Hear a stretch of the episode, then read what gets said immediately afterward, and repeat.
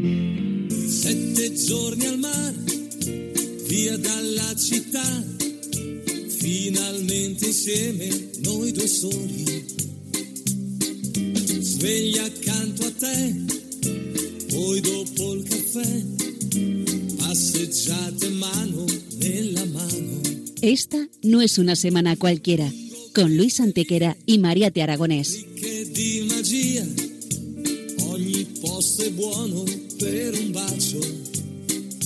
Hola a todos, bienvenidos una vez más al programa Esta no es una semana cualquiera en Radio María, con un servidor de ustedes Luis Antequera. y Mariate Aragonés. Bella come sei, dolce quando vuoi, con la pronta Y bien, Luis, ¿qué semana nos ocupa hoy? Hoy Mariate le damos un repaso a algunos de los hechos históricos ocurridos entre un 1 y un 7 de diciembre. Una semana que no es una semana cualquiera, siete días, sette giorni, como dice nuestra sintonía, en los que han pasado a lo largo de la historia cosas que ni se imaginan nuestros oyentes, porque la historia es así, mejor y más fantástica que la más increíble de las fantasías. Comencemos, pues. Pues allá vamos.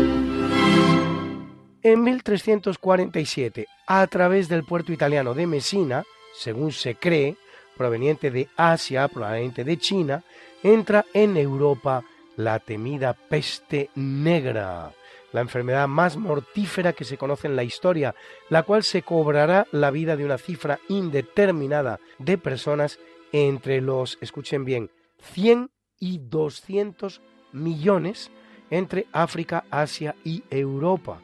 En Europa, con una población algo inferior a los 100 millones de personas, afectará a entre 1 y 2 tercios de la población, entre 30 y 60 millones de la población.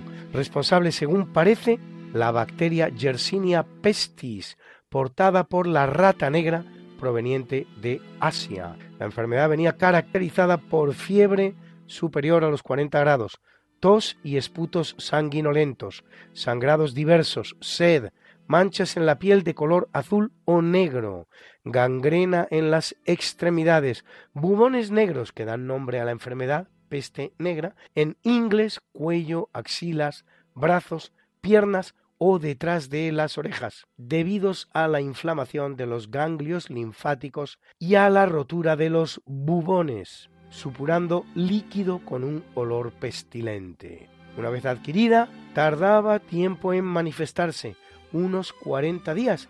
De ahí que se determinaran precisamente las famosas cuarentenas en las que muchos barcos permanecían en puerto antes de permitir el desembarco de sus navegantes.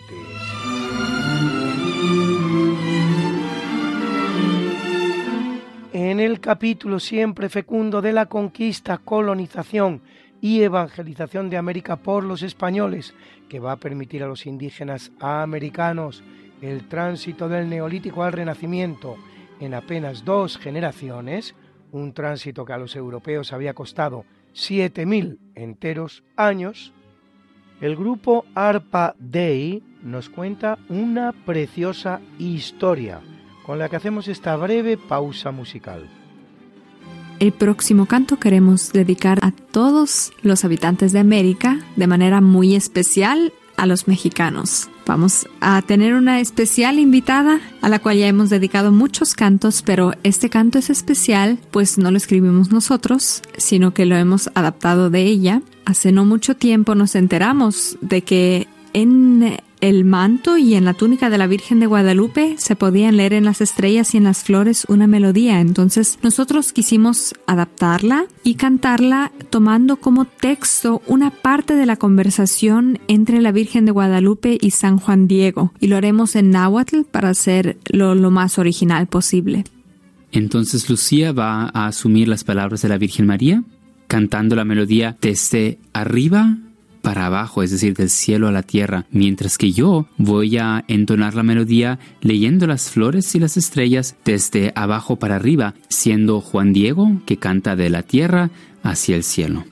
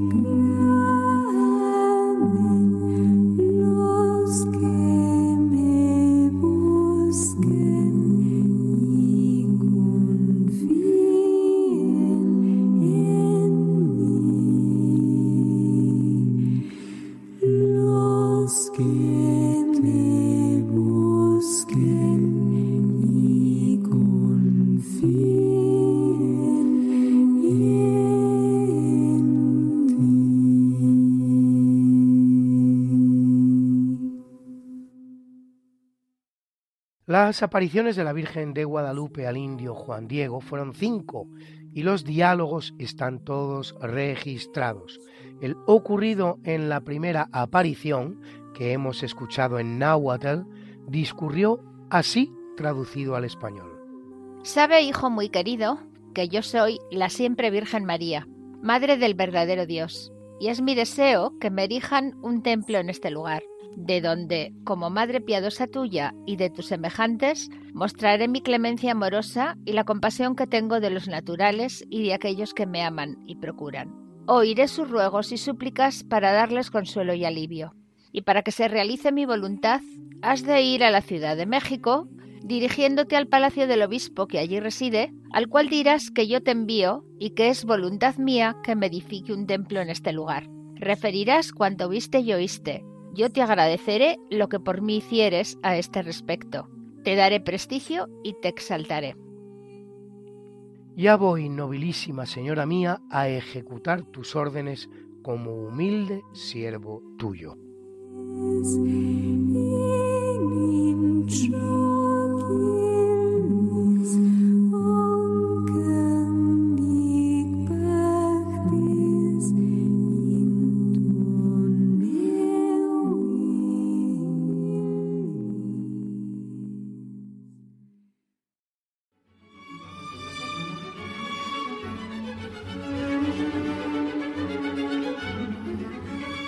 Y ya está aquí de nuevo con nosotros Rafa Codes y su galeón de Manila.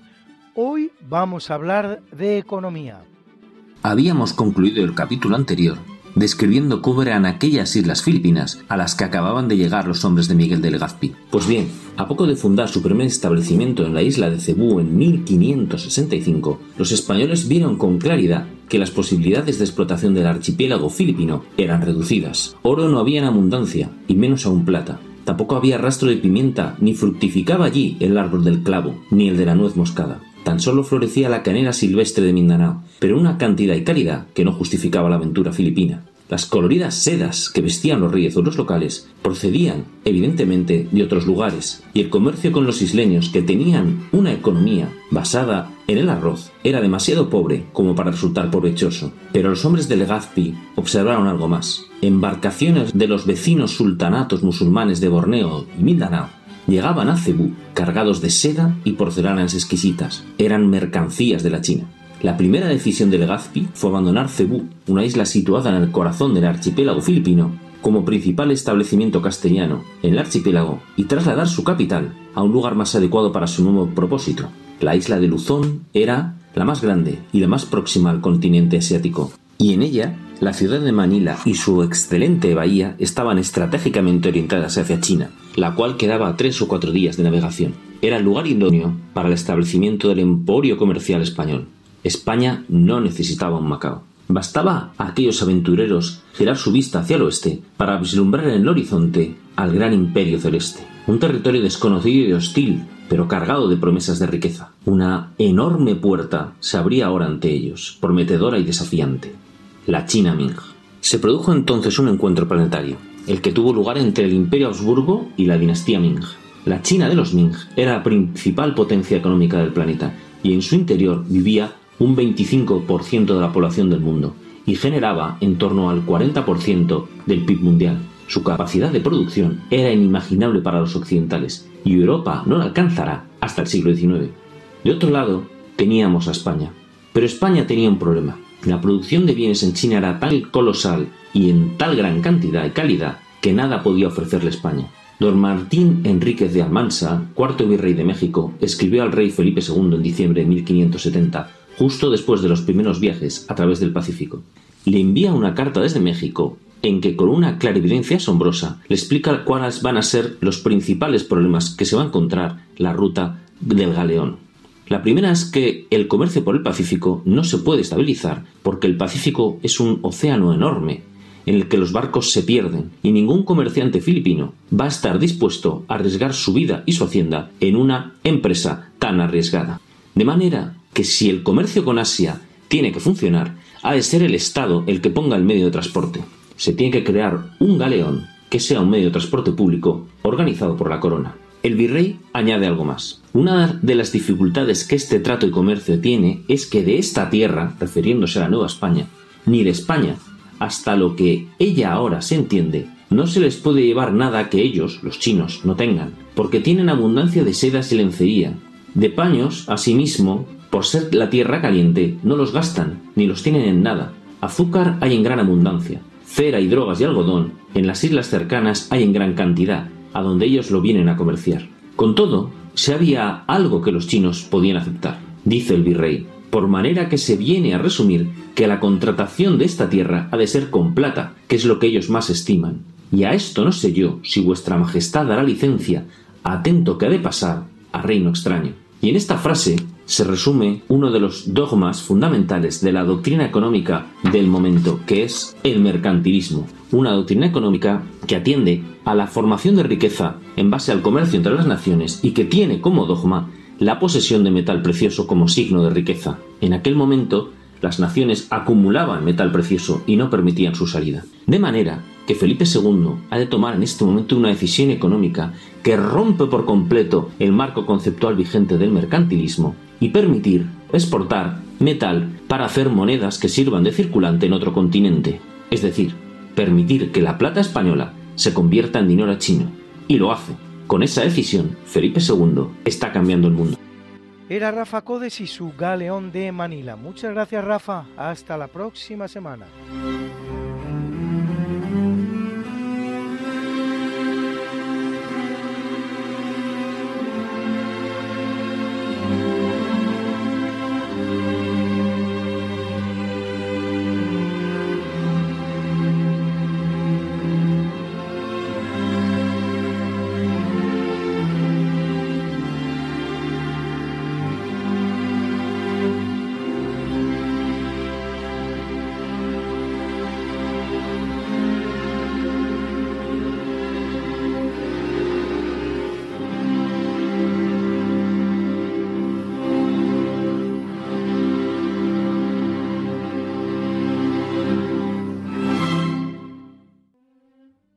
1640, en Lisboa, el portugués João Pinto Ribeiro asalta el palacio de la virreina Margarita de Saboya, duquesa de Mantua, y defenestra a Miguel de Vasconcelos, el hombre de confianza del conde duque de Olivares en Portugal, matándolo, aunque respeta la figura de la virreina. La sublevación que trata de imponer a la Casa de Braganza en el trono portugués en sustitución de Felipe III de Portugal, de la Casa de los Austria, que es al mismo tiempo Felipe IV de España, da lugar a la que los portugueses llaman la Guerra de la Restauración, que va a durar nada menos que 28 años, hasta que en 1668 se firma el Tratado de Lisboa y España acepta a Alfonso VI, hijo de Juan, como rey de Portugal.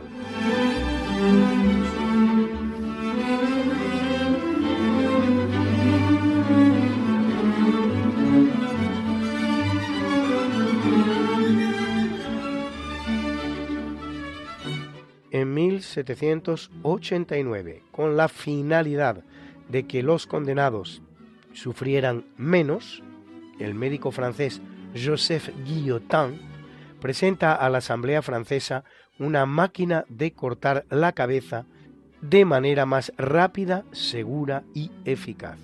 El invento recibirá en su honor el nombre de guillotina. La historia de la guillotina francesa está llena de medias verdades y de leyendas.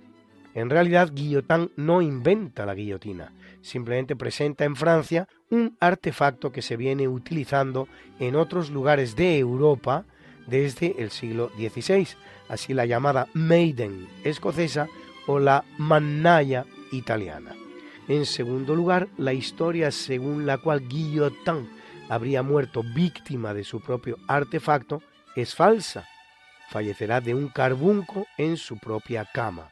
El mito habría tenido su origen en una persona de su mismo apellido guillotinada en Lyon.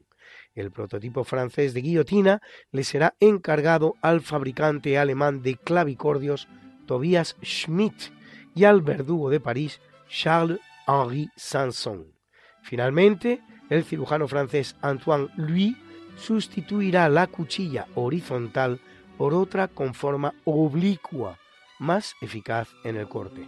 Tras una serie de ensayos en el hospital parisino de Bicêtre con ovejas y cadáveres, será utilizada por primera vez el 25 de abril de 1792 en la persona de Nicolas Jacques Pelletier, condenado por robo a mano armada. La última ejecución efectuada en Francia mediante guillotina se produjo anteayer. Tendrá lugar el 10 de septiembre de 1977, siendo presidente de Francia Valéry Giscard d'Estaing. Tratándose de Hamida Yandoubi, un inmigrante tunecino que había asesinado a su novia. Solo en París y durante la Revolución Francesa, es decir, dos años y medio, se calcula que unas 15.000 personas pasaron por la guillotina. Compárese con las 1.500 que ejecutó la Inquisición española en sus tres siglos de historia, siendo como era el tribunal con mayor jurisdicción de la historia, vigente en España, en América, en Italia, en Asia, y por supuesto con juicios mucho más rigurosos que los que llevaba a cabo el Comité de Salvación Pública francés.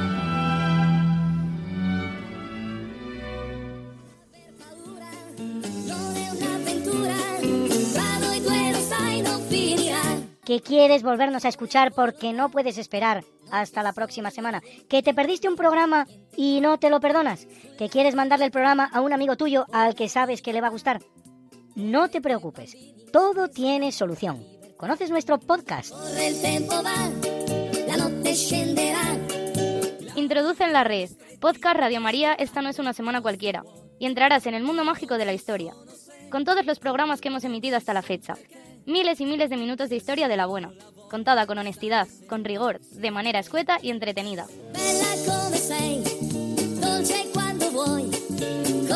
Ya sabes, el podcast de Esta no es una semana cualquiera. Para oír la radio cuando tú quieras, donde tú quieras y con quien tú quieras.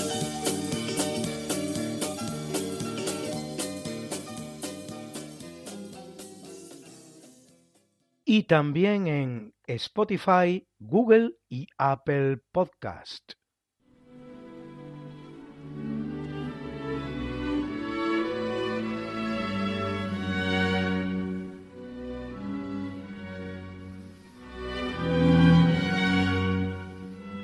En 1919, la británica de origen estadounidense Nancy Astor se convierte en la primera mujer que ocupa un asiento en la Cámara de los Comunes británica, al ocupar el de su marido, Waldorf Astor, que lo deja para sentarse en el escaño que hereda en la Cámara de los Lores. Tras presentarse a las elecciones cuando su marido dimite y ganarlas, permanecerá un cuarto de siglo como diputada. Astor no es en realidad la primera mujer en ser elegida a la Cámara de los Comunes, pues un año antes que ella ya lo había sido la sufragista irlandesa Constance Markievicz, que sin embargo, en cumplimiento de la política de su partido, el Sinn Féin irlandés, a pesar de ganar el escaño, no toma posesión de él.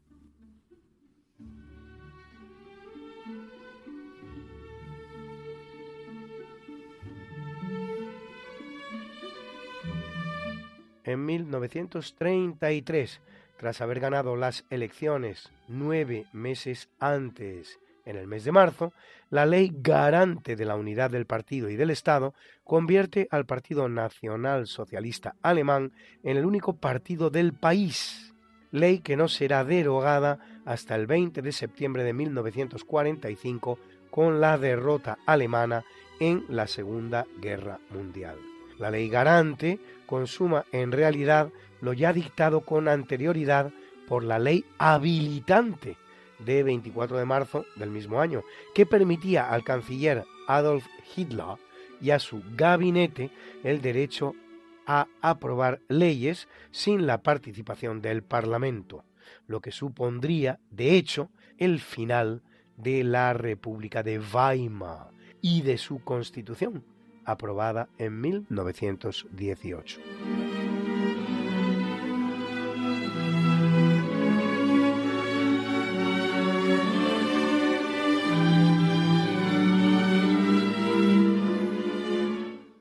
1948, tras una guerra civil que había durado dos meses, la Junta de Gobierno, presidida por José Figueres Ferrer, elimina el ejército de Costa Rica, situación que queda fijada en la Constitución de 1949 y en la que persevera hasta el día de hoy en que cumple 75 años.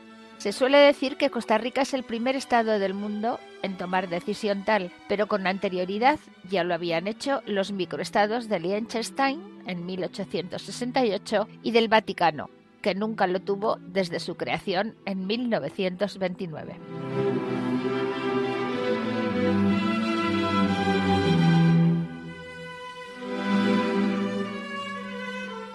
En 1955, en Alabama, violando las leyes de segregación vigentes, la ciudadana negra Rosa Parks se abstiene de ceder su asiento en el autobús a un pasajero blanco y es detenida, imponiéndosele una pena de cárcel y una multa de 14 dólares.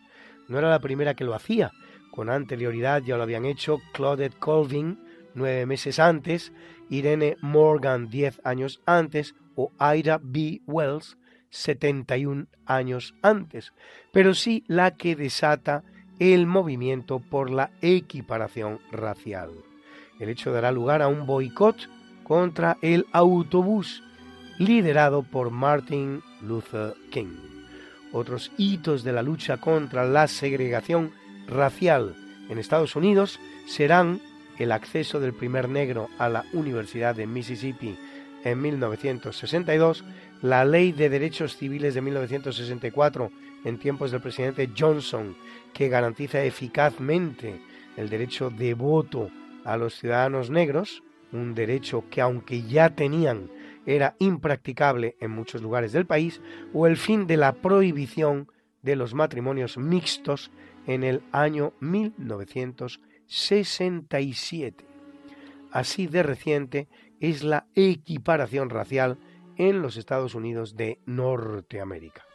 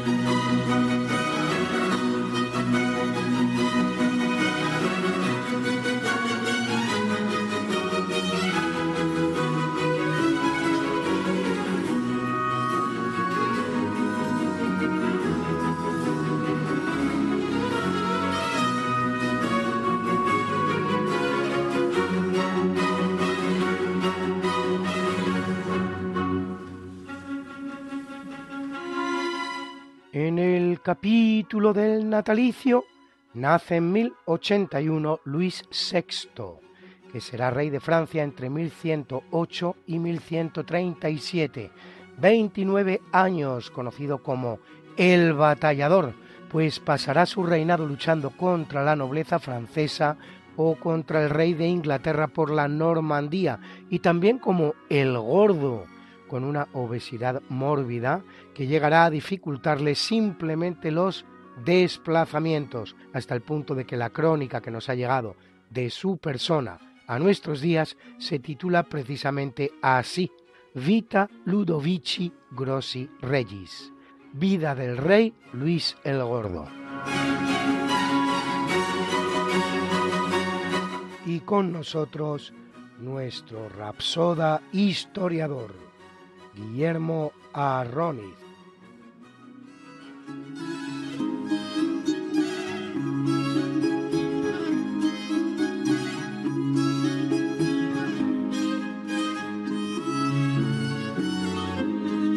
Hola Mariate, Luis y queridísimos oyentes. Hoy voy a hablaros de un personaje polémico hasta decir basta. Voy a hablaros de César Borgia. Tengo muchísimo que contaros, así que supongo que os volveré a hablar de él. Voy a intentar condensar mucho. César Borgia, según la mayor parte de las fuentes consultadas, fue hijo de Rodrigo Borgia, que llegó a ser papa como Alejandro VI. Fue cardenal de la Iglesia, pero a la muerte nunca resuelta porque fue un asesinato de su hermano Juan, dejó los hábitos para tomar la carrera militar. Con la ayuda del dinero papal y del ejército de Luis XII de Francia, consiguió varias victorias importantes en la Romaña, en los estados pontificios, deponiendo a muchos pequeños dictadorzuelos e intentando que la vida de los súbditos fuera algo mejor, aunque solo fuera como estratagema política para mantener al pueblo bajo su égida. Se dice que inspiró parte del príncipe de Maquiavelo, y es una figura envuelta en negatividad, en muchísimas leyendas, en esa leyenda negra de los Borgia que le acusa de ser el asesino de su hermano, se le acusó de cometer incesto con Lucrecia, con su hermana, de mm, manipular al Papa, su padre, para dirigir los estados pontificios. En fin, es uno de esos personajes que tienen capacidad de seducción por el misterio.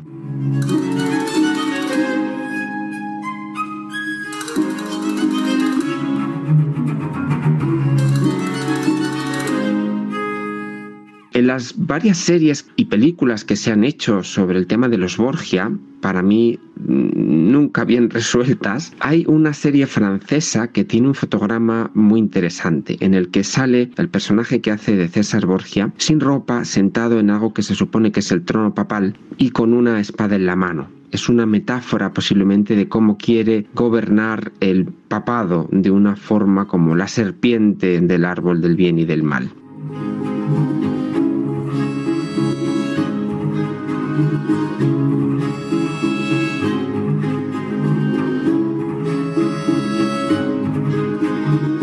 Y mi poema dice así. La mano que sostiene el frío acero, los pies que se sostienen en la nada, el rojo desafío en la mirada, el cuerpo tan desnudo como fiero, tan largo y fuerte, bello y verdadero, que verlo en su esplendor es estacada que deja el alma mal enamorada del negro de sazón del avispero. Belleza y crueldad en armonía, sus miembros y su astucia combinados, velada de pasión y ardor de día, o filtros de placer envenenados. La noche en que aprendí que él existía, qué espasmos embriagaban a los hados.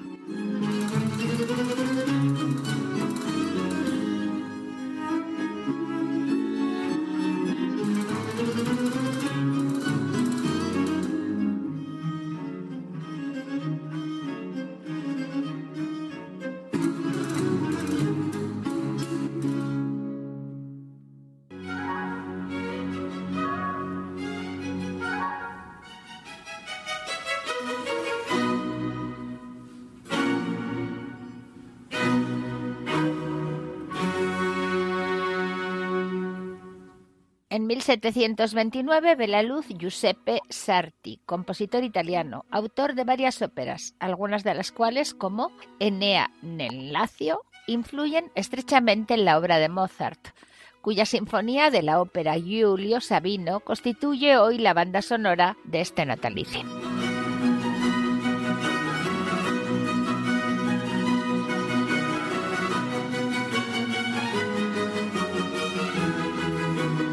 En 1761 viene al mundo Marie Grossolz, más conocida como Madame Tussaud, escultora francesa que trabaja la cera a partir de la técnica utilizada para sus modelos anatómicos por el doctor Philippe Curtius, en cuya casa trabajaba su madre como doméstica.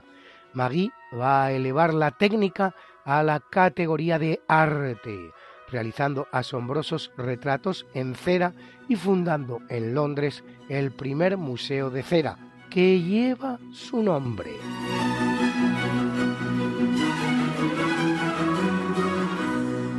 En 1821 viene al mundo Gustave Flaubert, escritor francés, autor de obras como Salammbô, pero sobre todo Madame Bovary, publicado por entregas en la Revue de Paris, sobre la vida de la alta sociedad francesa, recordado por su incansable afán de encontrar siempre lo que él llamaba le mot juste, traducible al español como la palabra exacta, y por su carácter tímido y retraído.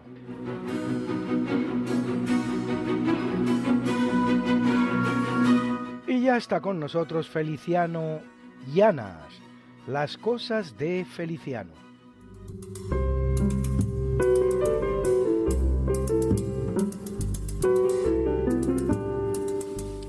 Hoy hablaremos del Auditorio de San Lorenzo del Escorial, que por estas fechas, así como quien no quiere la cosa, ya ha cumplido 27 años. Este magnífico auditorio, cuya sala principal cuenta con 1.100 butacas, fue promovido por Alberto Ruiz Gallardón cuando ostentaba la presidencia de la Comunidad de Madrid. Mucha gente pensó que una empresa de estas magnitudes podía ser bastante desmesurada para la pequeña, aunque muy histórica población de San Lorenzo del Escorial, pero lo que realmente buscaba Gallardón era sumar al auditorio las sinergias de los muchos espacios históricos que posee San Lorenzo y crear un polo musical de primera magnitud, una especie de Salzburgo que contara con una excelente programación anual, además de grandes festivales en verano. El asunto empezó bien y se hicieron unos exquisitos festivales, incluso se representaron óperas con solistas de talla internacional, pero por desgracia nunca se llegó a consolidar la fundación que debería soportar la dirección del auditorio y la cosa, como dijo el torero, fue degenerando, degenerando hasta llegar a la nada más absoluta que hoy nos contempla. Una testigo de excepción de esta decadencia lo fue desde su vivienda de San Lorenzo la gran mezzosoprano Teresa Berganza, quien al enterarse que empezaba a correr un cierto run run para poner su nombre al auditorio, respondió tajantemente, bajo ningún concepto, no quiero ser testigo de cómo se irían cayendo de la fachada las oxidadas letras de mi nombre. De la ópera y sus grandes divos siempre ha dado mucho juego. ¿eh? Mi paisano Miguel Fleta fue un tenor de fama universal quien antes de la guerra se dejó seducir, como tantos intelectuales de la época, por el magnetismo de José Antonio Primo de Rivera y se hizo falangista de pro. El día del advenimiento de la República le tocaba actuar en el Teatro Gallarre de Pamplona y el portero, conocedor de los antecedentes del tenor, cuando llegó al teatro le espetó, Don Miguel, a partir de hoy todos vamos a ser iguales, ¿eh? Y Fleta le dijo, pues me parece muy bien, súbase al escenario a cantar la ópera, que yo ya me quedo aquí en la puerta controlando. Así que, aunque nuestra constitución nos quiera a todos libres e iguales, mucho me temo que los escenarios operísticos siempre habrá clases. Gracias Feliciano, interesantísimo como siempre.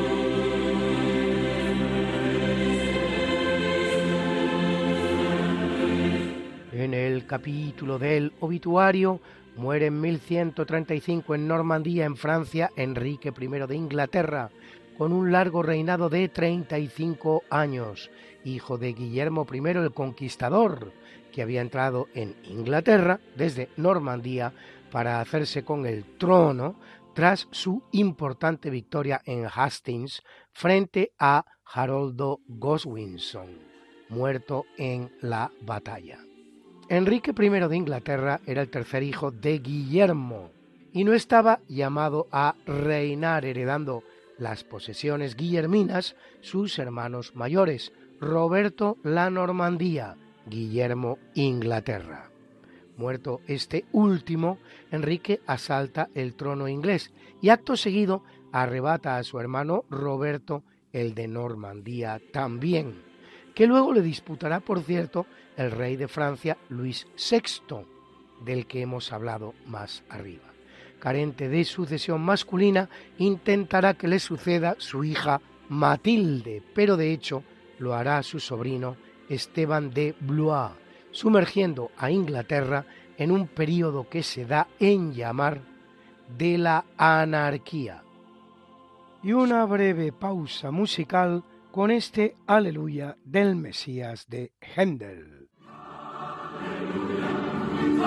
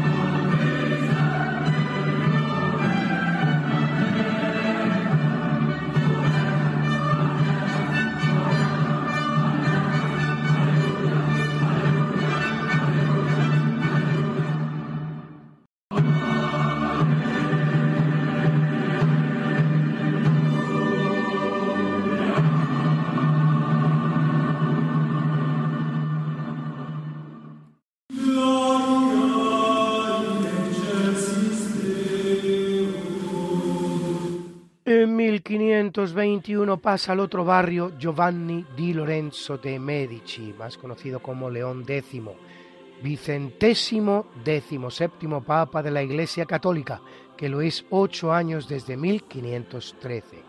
hijo de Lorenzo el Magnífico, primero de los cuatro papas Medici, de aspecto físico poco afortunado, aunque verbo agradable, duplicará los gastos del papado.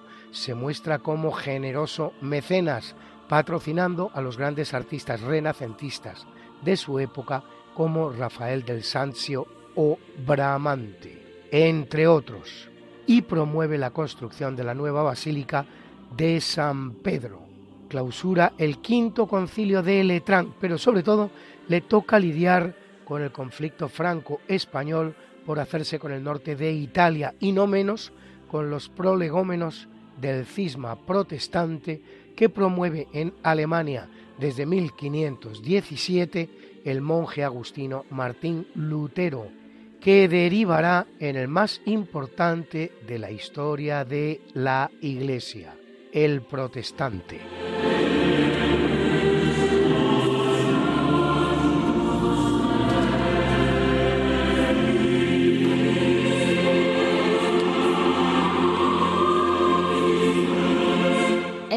1530 la que muere es Margarita de Austria, hermana de Felipe el Hermoso, la cual casa con Juan de Aragón y Castilla, que morirá al poco de casar, y ya viuda será una excelente gobernadora de los Países Bajos en nombre de su sobrino el emperador Carlos V. Negocia personalmente en nombre de este la llamada Paz de Cambrai entre España y Francia, también conocida como Paz de las Damas, ya que la representante francesa era también una mujer, Luisa de Saboya, la madre del rey de Francia, Francisco I, dándose la circunstancia de que ambas señoras eran cuñadas, pues Margarita de Austria estaba casada con el hermano de Luisa de Saboya, Filiberto II de Saboya.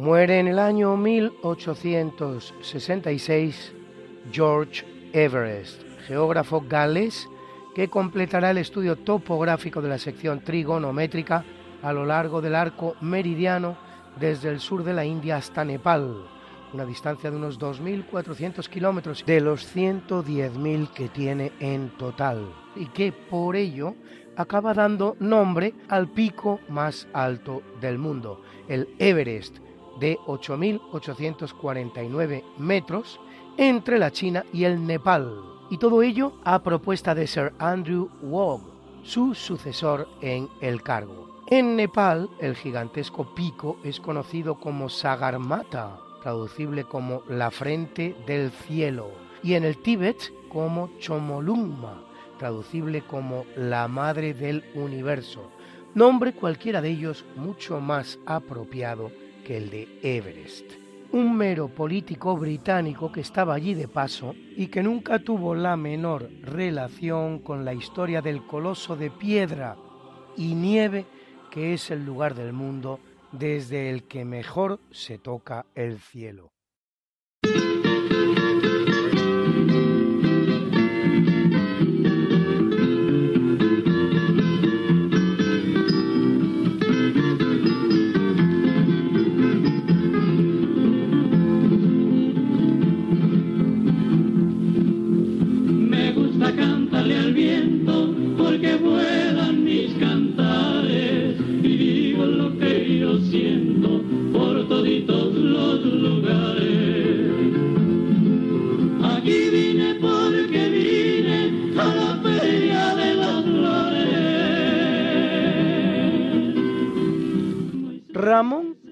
Mercader. ¿Saben ustedes quién es? Nos lo cuenta como nadie el gran Alberto. Moscú, si para traidores o no. Decidan ustedes. Ramón Mercader era un joven barcelonés, alto, apuesto, 1,85 medía, elegante, burgués, pero que al quedarse arruinada su familia, pues se hizo comunista. Efectivamente, durante la guerra civil luchó en los frentes de Aragón y de Madrid. Allí fue reclutado por los agentes de lo que hoy es la KGB y pasó a servir a los comunistas rusos. Terminada la guerra civil, le destinan a México. En México está Trotsky, León Trotsky, que fue el creador del ejército rojo y fue uno de los fundadores de la Unión Soviética junto con el camarada Stalin íntimos amigos en un principio, pero al final como solo podía quedar uno de jefe, pues uno de los dos tenías que perder y el que perdió fue un Trotsky. Trotsky se exilia en México, le concede el exilio otro comunista famoso, Cárdenas, el presidente a la sazón de México, y allí vive acorazado. Pero, la servidumbre, hay una muchacha que se enamora de Ramón Mercader, y gracias a esta muchacha tiene acceso a la casa de Trotsky. Y un día se presenta Mercader en casa Trotsky y vale unos escritos y cuando se acerca Trotsky a la ventana para verlo con mejor luz, este Ramón Mercader le clava el piotelet en la cabeza. Tarda 12 horas en morir. Muerto este le detienen a Mercader los guardias de seguridad de Trotsky y lo entregan a la policía. Esta a su vez hace investigaciones y cita a declarar como testigo imputada a Frida Kahlo, que es una pintora famosa. Está casada con Diego Rivera. Y como ya dije en el anterior programa, algún día contar lo que pasó con el cuadro de Rockefeller. Pues ni más ni menos fue lo siguiente. Rockefeller le encarga un cuadro a Rivera, mural, para el Rockefeller Center. Y como no le gusta cómo ha quedado, porque ha metido a Lenin y no lo quiere cambiar, pues le paga el mural y al día siguiente lo pinta de blanco y ahí se acaba el mural de este señor. El otro protesta, vamos, lo que siempre esta gente. De nada el protesta puesto que está destruido. Volvemos a Mercader. Mercader es juzgado condenado a 20 años de prisión y a la salida de prisión se va a vivir a la Unión Soviética donde le hacen ciudadano soviético, héroe de la Unión Soviética, le dan un reloj de oro que según parece tenía un isopo radiactivo que le contamina la sangre y le hace morir de cáncer a temprana edad y es enterrado en las murallas del Kremlin junto a otro espía famoso británico, Kirby. Como curiosidad les diré que yo tengo el libro de la biografía de Stalin por Trotsky. Es una edición única. Bueno, ¿qué opinan ustedes? ¿Fue bien pagado o no?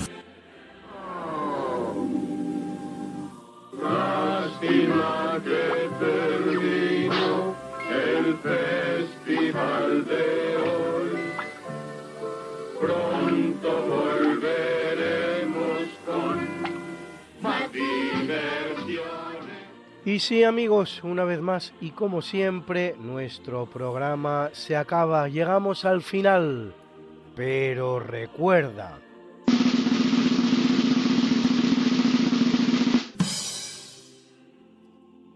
no es posible que alguien abandone por la vía del razonamiento una idea a la cual no llegó razonando. Jonathan Swift escritor irlandés y político perteneciente al partido de los Tories, antecedente del actual Partido Conservador, que publica con varios seudónimos, como por ejemplo Lemuel Gulliver, Isaac Bickerstaff, M. B. Drapier o Simon Wagstaff, autor de la obra Los viajes de Gulliver, crítica mordaz de la sociedad humana cosa que hace en un estilo tan característico que de hecho ha sido denominado swiftiano.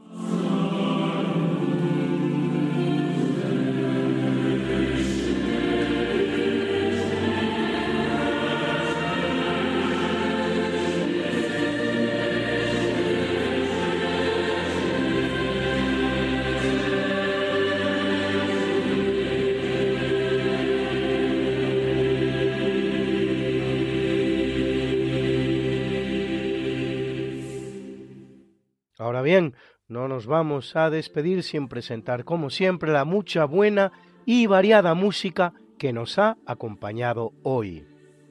Y en el tercio de eventos, la serenata para cuerdas de Piotr Ilich Tchaikovsky era la Deutsches Kammerorchester Berlin, dirigida por Mateus Moleda.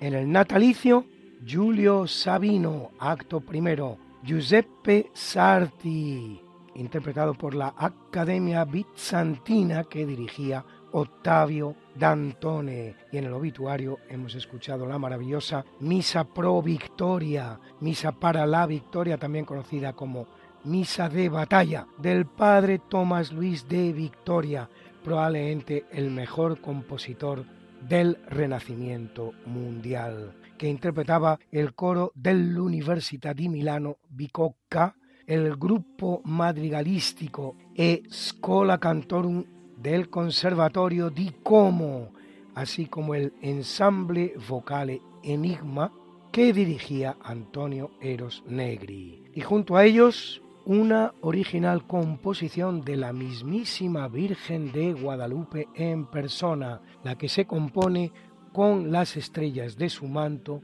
colocadas sobre un pentagrama, interpretada por Arpa Day, y también, y no menos, esa magnífica pieza que es el Aleluya del Mesías de Georg Friedrich Händel, interpretada por la orquesta y coro Filarmonía que dirigía Oliva Veda.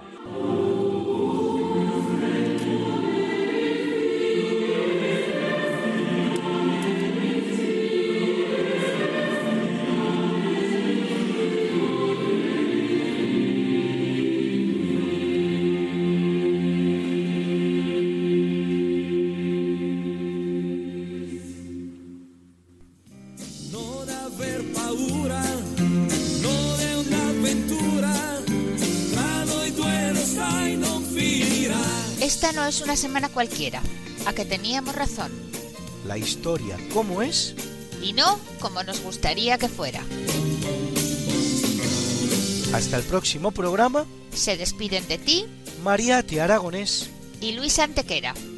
Pero yo te veo muy pronto en el programa de Javier Ángel Ramírez, Diálogos con la Ciencia, el jueves a las 12 de la noche, o lo que es lo mismo, el viernes a las 0 horas, con nuevos episodios de nuestra apasionante historia. No te lo pierdas.